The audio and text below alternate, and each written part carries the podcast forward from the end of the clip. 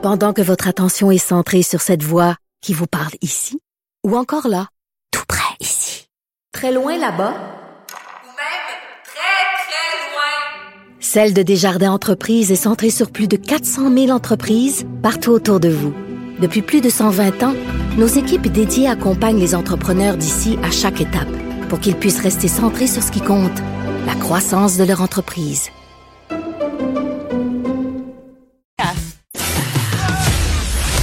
Geneviève Peterson, la seule effrontée qui sait se faire aimer. Jusqu'à 15, vous écoutez Les effrontés.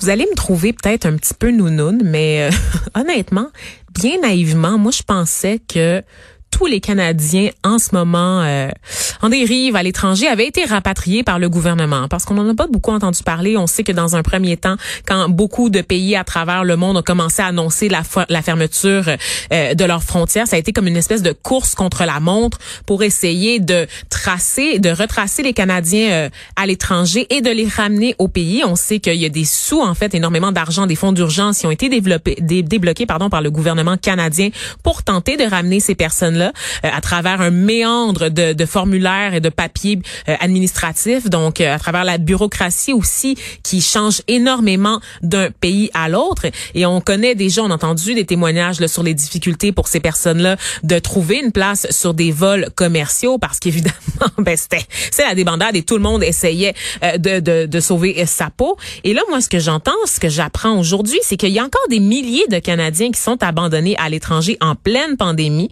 Le canadien euh, peine à rapatrier entre environ euh, 8 000 à 9 000 Canadiens là, qui sont en ce moment là euh, sans ressources pour rentrer au pays.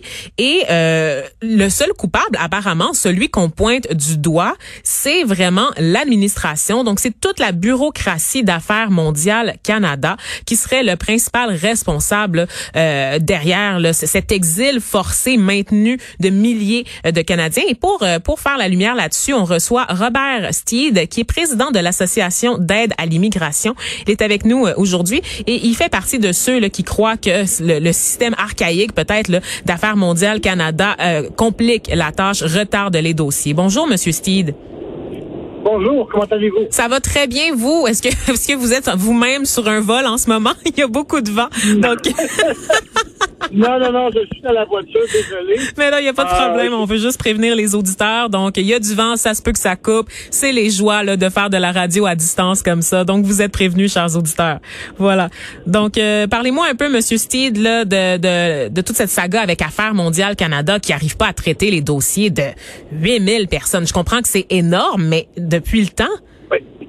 Ben, écoutez, en fait, c'est beaucoup plus que 8000, mm. OK?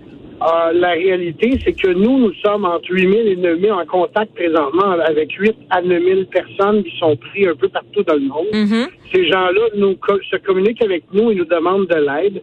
Euh, je dois souligner, bon, euh, pour commencer, Henri a collaboré sur un vol pour rapatrier des Canadiens du Venezuela. Mm-hmm. Et on le fait sans l'aide d'affaires mondiales parce qu'on on attend encore l'aide d'affaires mondiales à ce jour et on a réussi à le faire avec l'aide de d'autres pays, mais pas le Canada. Ça paraît mal, ça? ça paraît très mal. Euh, moi, je vais vous dire, je vais vous parler un petit peu de chiffres euh, en ce moment pour que vous puissiez comprendre un petit peu la situation c'est que le 19 mars dernier, le premier ministre Trudeau a fait une annonce disant qu'il était pour rapatrier 100 000 personnes, OK, sur 3 millions. C'est déjà vraiment pas beaucoup. Ouais. OK, puis là, ils disent, malheureusement, il y a beaucoup de gens qui pourront pas être rapatriés, mais euh, on va faire notre possible, etc., etc. Fantastique. Deux mois plus tard, euh, le ministre annonce, ça, on parle de ça il y a deux semaines, OK, le ministre annonce qu'il est fier d'annoncer qu'ils ont rapatrié 25 000 personnes. Ça, c'est 25 de, de, de qu'est-ce qu'ils avaient promis au départ. Ouais. Donc, déjà là, là ça, ça, fait dur. Si vous regardez là dans les chiffres euh, bon, ça avec les autres pays, la majorité de tous les pays du monde ont rapatrié tous le, citoyens dans l'espace de deux semaines. Ils l'ont fait de façon gratuitement. Ah oui, hein? Et puis, la plupart, si vous regardez par exemple l'Allemagne, l'Allemagne, ça a été euh, fantastique. Écoutez, les pays pauvres, Cuba, République dominicaine, Panama, Colombie, Venezuela, c'est tous des pays qui ont fait des rapatriements pour les citoyens gratuitement. Puis ils en ont fait pour la majeure partie plus que qu'est-ce que le Canada a fait en ce moment.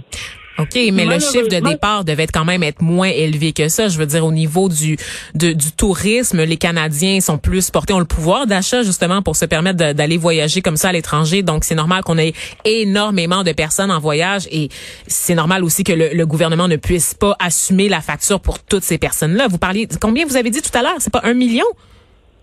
Non, non, il y, a trois, il y avait 3 millions. Quand le premier ministre Trudeau a annoncé, il a fait une annonce qu'il y avait 3 millions de personnes, de Canadiens qui étaient à l'extérieur du pays. C'est énorme, là, quand même.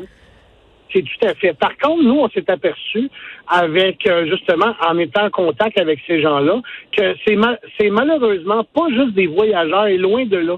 La plupart des gens, c'est soit des gens d'affaires, hmm. c'est euh, des commerçants par exemple. Vous avez des gens qui ont été visiter la famille. Euh, donc c'est des, des, des, besoins essentiels souvent comme par exemple on a une personne mais que sa mère était à 94 ans sur le, le, point de décéder. Hmm. Donc la personne a dû quitter et aller là-bas et a été pris pendant deux mois là-bas. Euh, pour nous, c'est un petit peu, euh, c'est incompréhensible. En fait, l'association, c'est, c'est, pas notre mission de rapatrier des gens, mais là, on a dit, ben écoute, on est en pandémie, on va essayer de donner un coup de main, on va essayer de voir qu'est-ce qu'on peut faire. Et puis, qu'est-ce qui est arrivé, c'est que, bon, mais toutes ces choses-là nous sont arrivées, tout le monde a commencé à appeler, et là, on s'est aperçu que le problème majeur, c'est que quand que l'affaire mondiale ont fait le premier vol de rapatriement, c'était pour rapatrier tous les employés des ambassades. Ça, c'est la ah première chose. Mm-hmm. Donc, présentement, un citoyen est au, euh, dans un pays à l'étranger. Il n'y a, plus de personne à l'ambassade. Là, c'est la seule façon de communiquer, c'est qu'il envoie un email à l'ambassade et c'est un, répondeur automatique qui lui répond. Ou sinon, il appelle au téléphone et c'est encore un répondeur automatique qui lui répond. Que donc, ces gens-là sont désespérés. Et pour cette raison, qu'est-ce que nous, on a, fait? On a, on a mis notre équipe de bénévoles à pouvoir répondre à ces gens-là pour les encourager, pour voir qu'est-ce qu'on pouvait faire pour les aider. Et là, on a commencé à vouloir faire des vols de rapatriement. Ouais. Parce regardez. Mhm, allez-y, allez-y. allez-y, allez-y. Non, non. Mais regardez, le, système est assez simple. Là. Euh, euh, nous, qu'est-ce qu'on a fait pour être certain de pouvoir être bien entouré? On était voir une compagnie aérienne qui est Nolinar. Cette compagnie-là, c'est une compagnie qui fait déjà du rapatriement pour le gouvernement canadien. Donc, c'est une compagnie qui est reconnue. On a eu un service exemplaire et ils sont débattus comme ça se peut pas pour être capable de pouvoir faire le service. Et on est à voir aussi une agence de voyage, c'est Voyage 1, 2, 3 Go, qui a été aussi dans, dans, la, dans la photo, si on veut, pour mhm. être capable de recevoir les paiements des gens et assurer les paiements. nous, à AI, on touchait à absolument rien de, de, du montant là, des billets d'avion et tout. On prenait la facture, OK, on la divisait par le nombre de passagers, que donc c'était le prix qui était.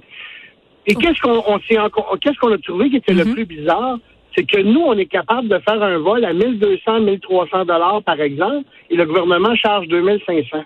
Est-ce que vous pouvez m'expliquer la différence de pourquoi le montant est plus élevé du côté du gouvernement que pour une compagnie privée qu'on le fait là, vraiment là, pour aider les gens? J'espérais que vous, vous auriez la réponse, en fait, parce que ça me semble assez important comme disparité, en effet. Est-ce que vous avez eu des réponses là, du côté d'Affaires mondiales Canada? Les avez-vous confrontés justement à vos chiffres par rapport à ceux que eux fournissent? Ou c'est même trop compliqué d'avoir des, communications à cet effet-là? Ah ben regardez, au début, là, c'est toujours la même façon, parce que là, c'était déjà, on a fait le Venezuela, là, maintenant, on, est en train de, s'occuper du Maroc. Hmm. On a plusieurs autres pays qui sont en liste, qui attendent présentement. L'Algérie, il y a 700 Canadiens qui attendent là-bas pour faire, et le Canada ne veut rien faire. Nous, là, on demande pas de, faire le vol. On demande à ce qu'ils fassent, eux, le vol. Et s'ils sont pas capables, on est capable, nous, on a toute la structure pour le faire. Ça va nous faire plaisir de pouvoir donner un coup de main. Le gouvernement a juste à nous demander qu'est-ce que vous avez besoin. Les listes de passagers, on va vous les donner. On, présentement, on fait déjà le travail de l'ambassade à pouvoir au moins euh, prendre les plaintes, les déceptions des gens et tout. On fait déjà cette partie-là. Qu'est-ce qu'on peut faire pour eux pour aider? En fait, on ne veut pas travailler contre le gouvernement, on veut juste travailler Comme partenaire. Mm-hmm. Comme partenaire, tout simplement. Puis, dans le fond, c'est, c'est pas ça. Ah, ah, puis, on a compris une chose au départ. Au départ, il fallait, il fallait parler directement avec l'ambassade. L'ambassade peut nous, nous donner là-bas la permission d'atterrir, une lettre d'invitation pour dire, bon, mais c'est un vol humanitaire, donc l'avion peut atterrir là-bas à ce moment, il n'y a aucun problème. Mhm. Affaires mondiales n'a pas d'affaires là-dedans. OK? Qu'est-ce qui arrive, c'est que à- le- Affaires mondiales est comme le patron de l'ambassade. Donc, euh, si vous regardez, par exemple, euh, euh, au Maroc, on avait toutes les approbations faites pour atterrir là-bas, tout était fait. OK, il y a eu des gens qui ont dit Ah, mais là, on n'est pas sûr, Mhm. on connaît pas votre organisme. Ils ont appelé Affaires mondiales. Affaires mondiales dit Oh, il faut que ça passe dans nos mains. Et là, ça fait plus de dix jours qu'on a fait. Bon, c'est ça. Donc la, la lourdeur euh, administrative, là, euh, comme je disais, business as usual. Euh, moi, ce que je vois, c'est que Affaires mondiales Canada, lui, euh, de eux de leur côté, en fait, vont dire qu'ils ont réussi à rapatrier 41 000 Canadiens euh, à bord de 397 vols de 107 pays différents. Donc, ce sont leurs chiffres et euh, ils sont, ils semblent fiers de ces chiffres-là, mais on comprend qu'on est loin, loin des cibles qui ont été fixées, puisqu'on a encore des milliers de personnes là, qui, qui veulent rentrer au pays, qui sont pressées de rentrer au pays parce qu'on sait que bon, la situation est différente d'un pays à l'autre, mais que certains de nos concitoyens en ce moment sont dans des conditions où il n'y a pas de nourriture, il n'y a pas d'eau potable, il n'y a pas d'électricité. C'est difficile aussi. Ils doivent payer de leur poche leurs frais de subsistance, des frais qui n'étaient pas du tout prévus à la base quand ils sont partis en voyage. Et je précise pour les auditeurs là qui nous écoutent que c'est pas des petits bums là, les gens qui sont pognés à l'étranger en ce moment, c'est pas des gens qui ont refusé d'écouter les consignes gouvernementales puis qui ont continué de voyager après qu'on ait fermé les frontières. On parle de gens qui sont coincés dans certains pays comme le Maroc par exemple depuis la mi-février, donc qui ont fait les démarches à temps et qui malheureusement n'ont pas réussi à trouver de place sur les vols. Donc vraiment une situation qui est très préoccupante et qui ne semble pas être la priorité en ce moment pour le gouvernement Trudeau, en espérant évidemment que ça change. Donc merci euh, Monsieur Robert Steed. J'espère que vos demandes trouveront une façon de se rendre là, auprès d'Affaires mondiales Canada. Donc Robert Steed, je rappelle, vous êtes président de l'association d'aide à l'immigration. Donc merci encore une fois d'avoir pris le temps là avec nous aujourd'hui. Un gros merci, je vous remercie beaucoup. Au revoir Bonne fin de journée. également.